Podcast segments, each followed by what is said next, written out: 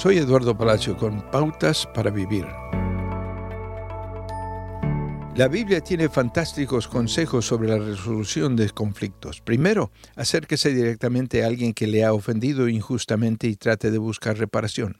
Si eso no funciona, pídale a una tercera persona, idealmente un seguidor de Jesús más maduro, que actúe como mediador y testigo de su segunda oportunidad de resolución. Si ninguna de estas opciones trae la confesión y el perdón, la Iglesia debe tratar al ofensor como un pagano o recaudador de impuestos. Aquí está la historia de fondo. En los días de Jesús, los recaudadores de impuestos a menudo eran judíos empleados por el gobierno romano. Estos recaudadores de impuestos judíos eran odiados porque eran conocidos por extorsionar a su propia gente para beneficio personal.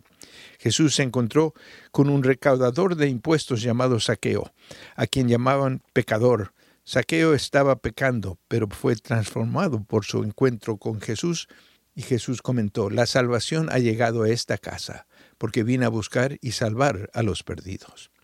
Los recaudadores de impuestos no eran en sí más pecadores que los seguidores de Jesús. Tratar de ofensor de la iglesia como un pagano significa considerarlo como alguien que continúa eligiendo el pecado. Si alguien que no se ha arrepentido le ha hecho daño, tome distancia de esa persona.